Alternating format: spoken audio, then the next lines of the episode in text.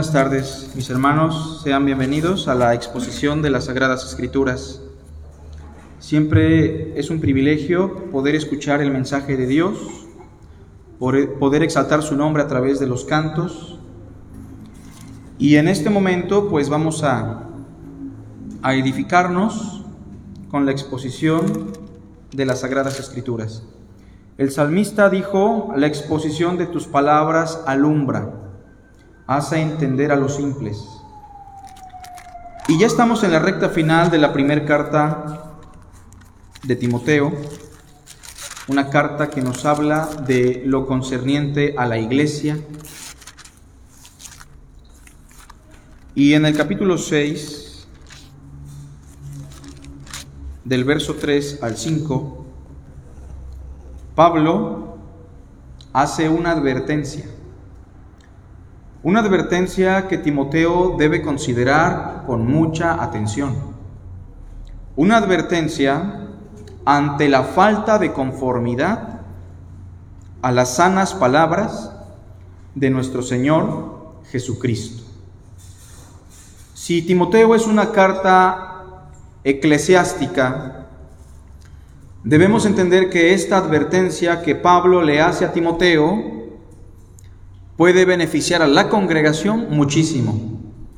Pero si Timoteo no considera la advertencia como pastor y los miembros de los Efesios no consideran esta advertencia, la iglesia puede fracturarse, la iglesia se puede dividir, la iglesia puede terminar en ruina.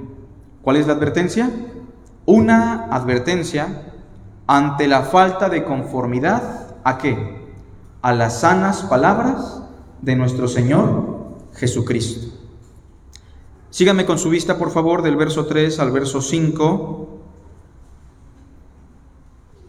Si alguno enseña otra cosa y no se conforma a las sanas palabras de nuestro Señor Jesucristo, y a la doctrina que es conforme a la piedad, está envanecido, nada sabe, y delira acerca de cuestiones y contiendas de palabras, de las cuales nacen envidias, pleitos, blasfemias, malas sospechas, disputas necias de hombres corruptos de entendimiento y privados de la verdad que toman la piedad como fuente de ganancia.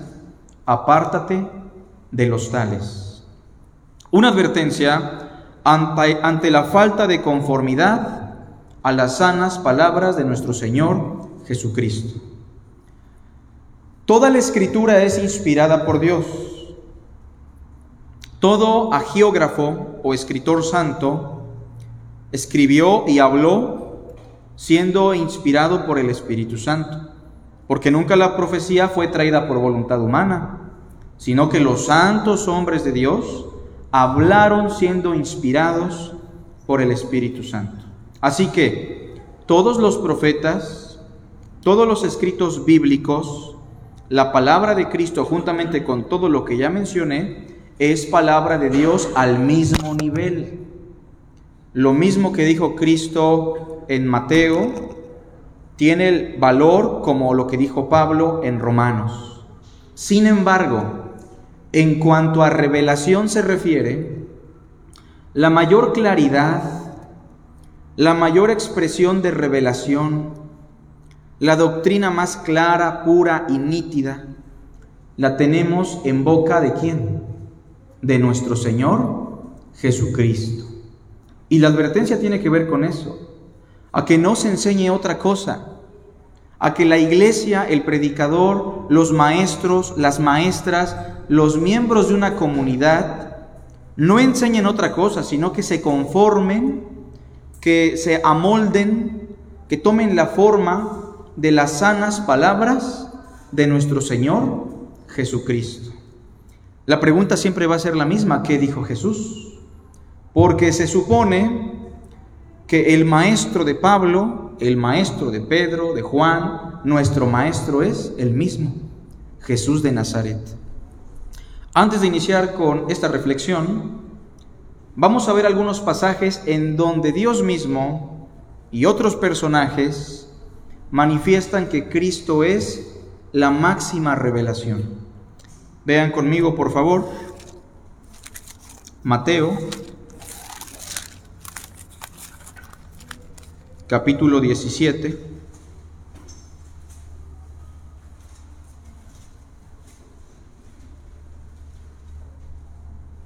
Verso 1 en adelante.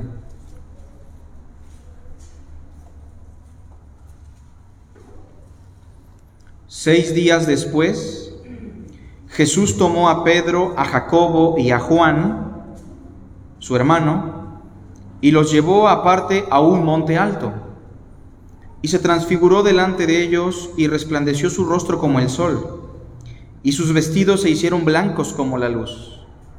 Un preámbulo de la gloria del Hijo de Dios, una experiencia extraordinaria. Y he aquí les aparecieron Moisés y Elías hablando con él. Personajes muy importantes, ¿o no?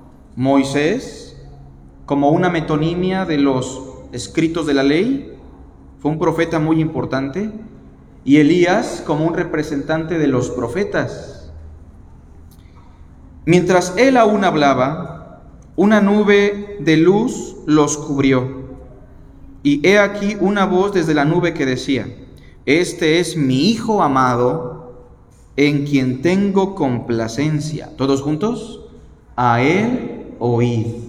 O sea, por encima de Moisés, por encima de Elías, la mayor revelación está enclaustrada en el Hijo de Dios. No es que lo que dijo Moisés no sea bueno, no es que lo que dijo Elías no sea inspirado, estamos diciendo que tienen el mismo valor. Pero en cuanto a revelación, en cuanto a claridad, mi Hijo amado es el más importante, a Él deben oír. Eso debe quedar muy claro, mis hermanos. Y tiene que ver con nuestro tema, conformándonos a las sanas palabras de nuestro Señor Jesucristo. En ese sentido, interpretamos a Moisés a la luz de las palabras de quién? De Cristo interpretamos a los profetas a la luz de las sanas palabras de nuestro Señor Jesucristo. Juan capítulo 4.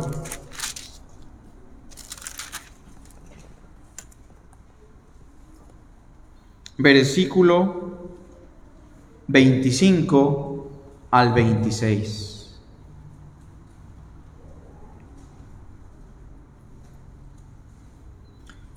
Cristo está charlando con una mujer samaritana que tiene una vida promiscua, adúltera, y Cristo está muy interesado en que esta mujer tenga vida eterna. Pero la mujer está evadiendo su necesidad por doquier y para escaparse de la charla le dice al Señor en el verso 25, sé que ha de venir el Mesías, llamado el Cristo. Cuando Él venga, nos declarará todas las cosas. La mujer está diciendo, la charla que tenemos tú y yo es controversial. Si debemos adorar en Jerusalén o en Samaria, podemos seguir discutiendo sobre esto, pero no hay mucha claridad. Pero ¿sabes qué? Moisés dijo que vendría un profeta y que ese profeta sería el Mesías. Y cuando Él venga, Él nos va a aclarar todas las cosas. ¿Tenía razón la mujer? Lo que no sabía es que ese profeta era él. Le dice en el verso 26, yo soy el que habla contigo. ¿Queremos claridad en un tema? Escuchemos las sanas palabras de nuestro Señor Jesucristo. ¿Queremos evitar controversia? Escuchemos las sanas palabras de nuestro Señor Jesucristo. Dice Pablo en Efesios capítulo 2, algo muy importante también. Efesios, vamos a dar lectura al capítulo 2, versículo 20. Edificados sobre el fundamento de los apóstoles y profetas. ¿Cuál es el cimiento, hermanos, de los apóstoles y profetas? Dice el texto, siendo la principal piedra del ángulo la piedra que soporta el arco, la piedra que soporta la construcción, Jesucristo mismo, en quien todo el edificio bien coordinado va creciendo para ser un templo santo en el Señor, en quien vosotros también sois juntamente edificados para morada de Dios en la persona del Espíritu. Así que es importante considerar que todas las escrituras, los apóstoles, los profetas, Moisés, Apocalipsis, los textos complicados, todo se debe interpretar a la luz de las sanas palabras de nuestro Señor Jesucristo. Es más, nuestras acciones en la iglesia se deben conformar a lo que enseñó nuestro Señor Jesucristo. Porque no solamente son palabras de Jesús, son sanas palabras, son palabras saludables. Si obedecemos lo que Cristo dice, entonces la iglesia va a obtener salud, sanidad, una condición saludable espiritualmente hablando, porque las palabras de Cristo son sanas. Así que, en primer lugar, la advertencia tiene que ver en la primera carta a Timoteo, capítulo 6, del verso 3 al 5, con la advertencia de enseñar algo diferente a las sanas palabras de nuestro Señor Jesucristo. En primer lugar, entonces, usted está siendo advertido, y yo también, para que no enseñemos algo que no enseñó nuestro Señor Jesucristo. Hoy está de moda mucho decir que Pablo enseñó cosas que Cristo no dijo. Hoy está de moda explicar que el Apocalipsis explica cosas que Cristo no enseñó. No, mis hermanos, lo que se enseña en cualquier documento del Nuevo Testamento es la repetición de las sanas palabras de nuestro Señor Jesucristo. Así que la advertencia en primer lugar está en función de no enseñar algo diferente, a lo que Cristo ya nos dijo. Y hay varios pasajes en el contexto que nos hacen esa advertencia. 6.3. Si alguno enseña otra cosa y no se conforma a las sanas palabras de nuestro Señor Jesucristo y a la doctrina que es conforme a la piedad, y empieza a decir muchas cosas, esa persona está envanecida, no sabe nada, está loco, está delirando, está soñando. Cosas como estas forman parte de la advertencia. Capítulo 1 de la primera carta a Timoteo, versículo 3, Pablo le dice a Timoteo lo mismo, en otras palabras. 1.3. Como te rogué que te quedases en Éfeso cuando fui a Macedonia, para que mandases a algunos que no enseñen qué? diferente doctrina. Y pregunto, ¿cuál es la sana doctrina según el contexto? Las sanas palabras de nuestro Señor Jesucristo. Otro texto también interesante, capítulo 4, versículo 6, dice de la siguiente manera, capítulo 4, versículo 6. Sí, si esto enseñas a los hermanos, serás buen ministro de Jesucristo, nutrido con las palabras de la fe. ¿Qué tipos de alimentos son los que realmente nos pueden nutrir? Los alimentos que son sanos, los alimentos saludables. Y en el contexto, ¿cuáles son esas palabras que nos pueden nutrir espiritualmente? Las sanas palabras de nuestro Señor Jesucristo. Y en el verso 6 le llama, nutrido con las palabras de la fe y de la buena doctrina que has seguido. Así que la advertencia en primer lugar tiene que ver con eso, con no enseñar algo diferente a las sanas palabras de nuestro Señor Jesucristo. Deberíamos entonces ya poner en tela de juicio muchas doctrinas y prácticas que no emanan de boca de nuestro Señor Jesucristo. Es que vamos a hacer una cadena de ayuno para que la iglesia prospere, para que haya sanidad. Bueno, ¿cuándo enseñó eso nuestro Señor Jesucristo? No es que es para mortificar nuestro pecado, es para mortificar nuestra carne. ¿Dónde enseñó eso nuestro Señor Jesucristo? Ah, es que tenemos que traer los diezmos al alfolí semana a semana para que nuestra vida empiece a prosperar. ¿Dónde dijo eso el Señor?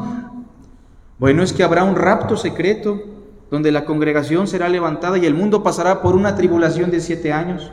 ¿Dónde enseñó eso nuestro Señor Jesucristo? Solo pongo un ejemplo burdo de algunas de las cosas que surgen en el cristianismo actual y que no tienen su base en las sanas palabras de nuestro Señor Jesucristo. Tenemos que reformar, tenemos que moldearnos a sus palabras. Confórmense a las palabras de Cristo, dice Pablo, y no enseñen otra cosa. En segundo lugar, la advertencia en el capítulo 6, del verso 4 en adelante, tiene que ver con la advertencia sobre las manifestaciones de alguien que no se conforma a las sanas palabras de nuestro Señor Jesucristo. ¿Cómo me puedo dar cuenta que en la congregación se está enseñando algo que no tiene base en las palabras de Cristo? ¿Cómo puedo saber que el pastor, el maestro, la hermana, el hermano, la iglesia no se está conformando a las palabras de Cristo Jesús? Pregunta, ¿hay manifestaciones? Sí, las hay. Y Pablo le dice a Timoteo, cuáles son las manifestaciones de alguien o de una iglesia que no se está conformando a las palabras de Cristo. Lo primero que menciona Pablo es una manifestación de soberbia. Vean el versículo 4. Si alguien enseña otra cosa y no se conforma a las sanas palabras de nuestro Señor Jesucristo, ¿qué dice? Esa persona está envanecida. La palabra griega es, esa persona está inflada. Esa persona está manifestando que Cristo y su palabra no le interesa porque la manifestación visible y palpable es el envanecimiento, la soberbia, el orgullo. Está pensando en sus propias palabras y no en las sanas palabras de nuestro Señor Jesucristo. Regularmente un predicador orgulloso, soberbio, que se envanece, una iglesia soberbia, un hermano que se envanece, una hermana, sea quien sea, es así porque no se conforma a las sanas palabras de nuestro Señor Jesucristo. No tiene sustento, no tiene base, va a discutir mucho, va a defender su postura, pero al final de cuentas lo que se va a manifestar es el orgullo, la soberbia, porque no emana su punto de vista de lo que Cristo ha enseñado. Eso es lo primero que se manifiesta. ¿Qué más dice el verso 4? Está envanecido y nada sabe. Lo que se manifiesta también es una manifestación de ignorancia. Una persona que realmente no está comprometida con las sagradas escrituras, un pastor, un miembro, un hermano, una hermana, un joven que realmente no conoce la verdad y que si la conoce la está ignorando voluntariamente. Es una manifestación de ignorancia a las sanas palabras de nuestro Señor. ¿Qué más dice el verso 4? Delira acerca de cuestiones y contiendas de palabras. Inciso, inciso C. Es una manifestación de confusión doctrinal que se traduce en contienda. Regularmente cuando hay doctrinas controversiales, regularmente cuando usted escucha un sermón que no tiene mucha claridad, regularmente cuando hay discusión entre los miembros sobre una doctrina día tras noche, mes tras mes, y no hay claridad, es porque alguien no se está conformando a las sanas palabras de nuestro Señor Jesucristo. La confusión, la contienda de palabras, la confusión doctrinal, tiene que ver con esto, mis hermanos, no conformarnos a las palabras que son saludables, palabras de nuestro Señor Jesucristo. Vean el verso 5. Disputas necias de hombres corruptos de entendimiento y privados de la verdad. Hay otros pasajes que nos ayudan a entender esto. Los vamos a ver más adelante. Pero una de las manifestaciones, como hemos dicho, eh, tiene que ver con la confusión doctrinal. Es que yo no entiendo nada sobre la segunda venida. Ah, bueno, pues es una doctrina secundaria, es una válvula de escape. No se entiende porque no se están conformando a las sanas palabras de nuestro Señor Jesucristo. Es que yo no sé lo que significa ser iglesia. Yo no sé lo que significa ser un matrimonio saludable. Bueno, esas confusiones parten de no conformarse a las palabras de Cristo. Inciso D. También tienen que ver con una manifestación de una motivación personal. Cuando alguien rechaza las palabras de Cristo, cuando un líder, un hermano, una hermana, un miembro de una iglesia dice, yo la verdad opino esto y así se va a hacer y así lo creo yo, es porque muchas veces hay una motivación personal. Y lo dice el versículo 4 y el versículo 5 muy enfáticamente, el verso 5 al final, cuando dice que toman la piedad como fuente de ganancia. Hay dos razones o dos motivaciones personales por las cuales un individuo va a negar las palabras de Cristo en la esfera religiosa o en la esfera espiritual. Un pastor, un maestro, un diácono, un hermano puede ir en contra de las palabras de Cristo, en primer lugar, por el poder que le da manipular con falsa doctrina a un grupo, o meramente por el amor a las ganancias deshonestas. ¿Y lo dice el versículo 5 o no? Sí, lo dice al final que toman la piedad, que toman la sana doctrina, que toman las palabras de Cristo como fuente de ganancia. Es algo muy importante a considerar. Esas son las manifestaciones de una iglesia o de una persona que no se conforma a las sanas palabras de Cristo Jesús.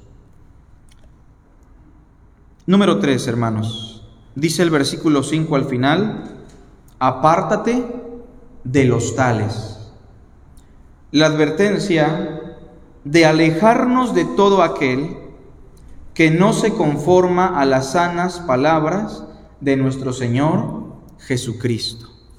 Es muy importante esto, hermanos. No es una cuestión de a ver qué pasa. Pablo sí dice, si alguien no se conforma a las palabras de Cristo, Timoteo, si alguien se aferra a su opinión aunque no tenga que ver nada con Cristo, si vive envanecido, inflado, si vive en ignorancia y empieza a soñar cosas, empieza a delirar, empieza a propagar confusión en la congregación, o lo hace por una motivación de ganancias deshonestas o por una posición que le da poder, tienes que apartarte de esas personas. Apártate de los tales.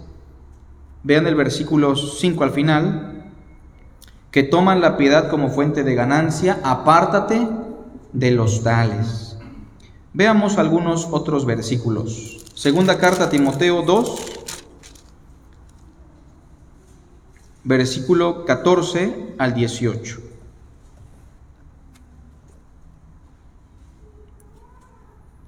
Todo está estrechamente ligado. Mira Timoteo, recuérdales esto, exhortándoles delante del Señor a que no contiendan sobre palabras. Mis hermanos, Dijimos que la confusión y la contienda de palabras surge de qué? De no conformarnos a las sanas palabras de nuestro Señor Jesucristo. Si recuerdan ese texto de 1 los Corintios 4:6 que dice, "Pero esto, hermanos, lo he presentado como ejemplo en mí y en Apolos, por amor de vosotros." ¿Para qué? Para que nosotros aprendáis a no pensar más de lo que está escrito Aprendan a no pensar más de lo que está escrito. No sea que por causa de uno que pensó más de lo que está escrito, se envanezcan los unos contra los otros. La contienda de palabras, la confusión doctrinal, hemos dicho, tiene su origen en no conformarnos a las palabras de Cristo. Así que recuérdales esto exhortándoles delante del Señor a que no contiendan sobre palabras, lo cual para nada aprovecha. Pregunta, ¿Sirve de algo el debate, la contienda en la congregación? No. Si no se tiene a Cristo en medio no tiene ningún sentido. Lo cual para nada aprovecha, sino que es para perdición de los oyentes. ¿Cuántas veces no hemos sido, no hemos sido testigos de un debate entre hermanos por cuestiones doctrinales y la gente más nueva, la gente más débil simplemente se afecta? No les es de provecho. ¿Por qué? Porque no se están conformando a las palabras de Cristo. Dice el verso 15, todo lo contrario, Timoteo. Tú como pastor procura con diligencia presentarte a Dios aprobado, como obrero que no tiene de qué avergonzarse. En pocas palabras, que usa bien, que traza bien la palabra de verdad. Esa es tu función, Timoteo. Trazar bien las sagradas escrituras, predicar bien la verdad.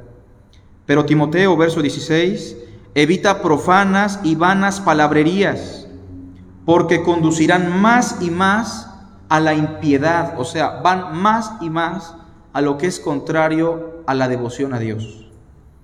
Verso 17, y su palabra carcomerá como gangrena, de los cuales son Himeneo y Fileto, dos hermanos muy en particular, que se desviaron de la verdad, diciendo que la resurrección ya se efectuó, y trastornan la fe de algunos. ¿Qué está diciendo sobre Himeneo y Fileto? Hay que apartarse de ellos.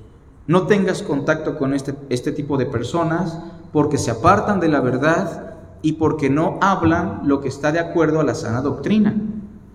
También vean conmigo, por favor, el capítulo 3, versículo 5. No solamente son cuestiones doctrinales, hermanos. No solamente es una cuestión de un falso maestro. También se puede dar con un hermano que aunque habla cosas correctas, lleva una vida desordenada, lleva una vida inmoral y que después de exhortarle dos, tres veces no escuchó. ¿También aplica para una persona así o no? Sí, porque con su vida y con sus hechos no se está conformando a las sanas palabras de nuestro Señor. Dice el versículo 5, que tendrán apariencia de piedad, o sea, en apariencia creen la sana doctrina también, en apariencia profesan lo que es correcto, pero en sus hechos, ¿qué dice? Negarán la eficacia de ella. ¿Cuál es el consejo? A estos evita. Vamos a hablar de una cuestión muy insignificante, que no parece tan grave, Vean conmigo la segunda carta a Tesalonicenses.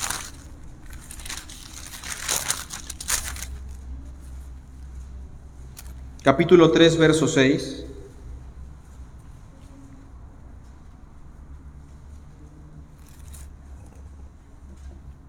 Digo, no parece tan grave porque en nuestra época lo vemos ya muy normal. Pero dice Pablo algo sobre un estilo de vida que no está de acuerdo a lo que Cristo enseñó. Pero os ordenamos, capítulo 3, verso 6, pero os ordenamos, hermanos, en el nombre de nuestro Señor Jesucristo, que qué?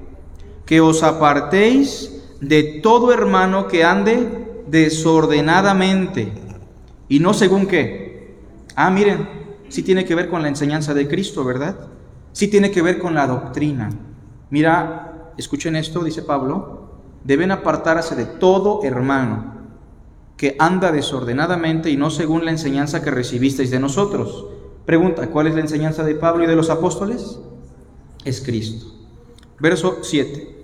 Porque vosotros mismos sabéis de qué manera debéis imitarnos, pues nosotros no anduvimos desordenadamente entre ustedes, ni comimos de balde el pan de nadie, sino que trabajamos con afán y fatiga día y noche para no ser gravosos a ninguno de vosotros. Pregunta, ¿era muy cansado para Pablo hacer eso? predicar, estudiar, exhortar, enseñar y trabajar, pero lo hacía para dar un buen ejemplo. Dice el versículo 9, porque no tuviésemos derecho, no porque no tuviésemos derecho, sino por daros nosotros mismos un ejemplo para que nos imitaseis. Porque también cuando estábamos con vosotros ordenábamos esto, si alguno no quiere trabajar, tampoco coma. Porque oímos que algunos de entre vosotros andan desordenadamente, no trabajando en nada, sino entremetiéndose en lo ajeno. A los tales mandamos y exhortamos, y voy a agregar públicamente ya, por nuestro Señor Jesucristo, que trabajando sosegadamente coman su propio pan. No solamente tiene que ver con falsa doctrina, tiene que ver con una vida desordenada. Busquen también las cartas universales de Juan,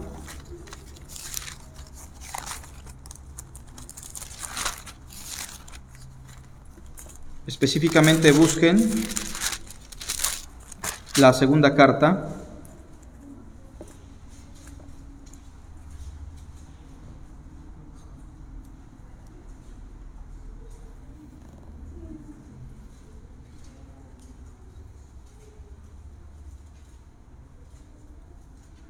Dice el versículo 8. Mirad por vosotros mismos. Segunda segunda carta de Juan, versículo 8. Mirad por vosotros mismos, para que no perdáis el fruto de vuestro trabajo, sino que recibáis galardón completo. Cualquiera que se extravía y no persevera en qué? En la doctrina de Cristo, lo más probable que es, mi hermanos, que no tiene a Dios. El que persevera en la doctrina de Cristo, ese sí tiene al Padre y al Hijo. Si alguno viene a vosotros y no trae esta doctrina, o sea, en las palabras de Pablo, si esta persona les empieza a predicar algo que no se conforma a las palabras de Cristo, dice, no lo recibáis en casa, ni le digáis bienvenido, porque el que le dice bienvenido participa en sus malas obras. O sea, Juan, Pablo, los apóstoles, no llegaban a la conclusión de son hermanos débiles, no. Probablemente ni son hijos de Dios, ni les digan bienvenidos porque participan de sus malas obras. Esa es la advertencia, mis hermanos. Y Tito, por último, concluye diciendo, capítulo 3, verso 9.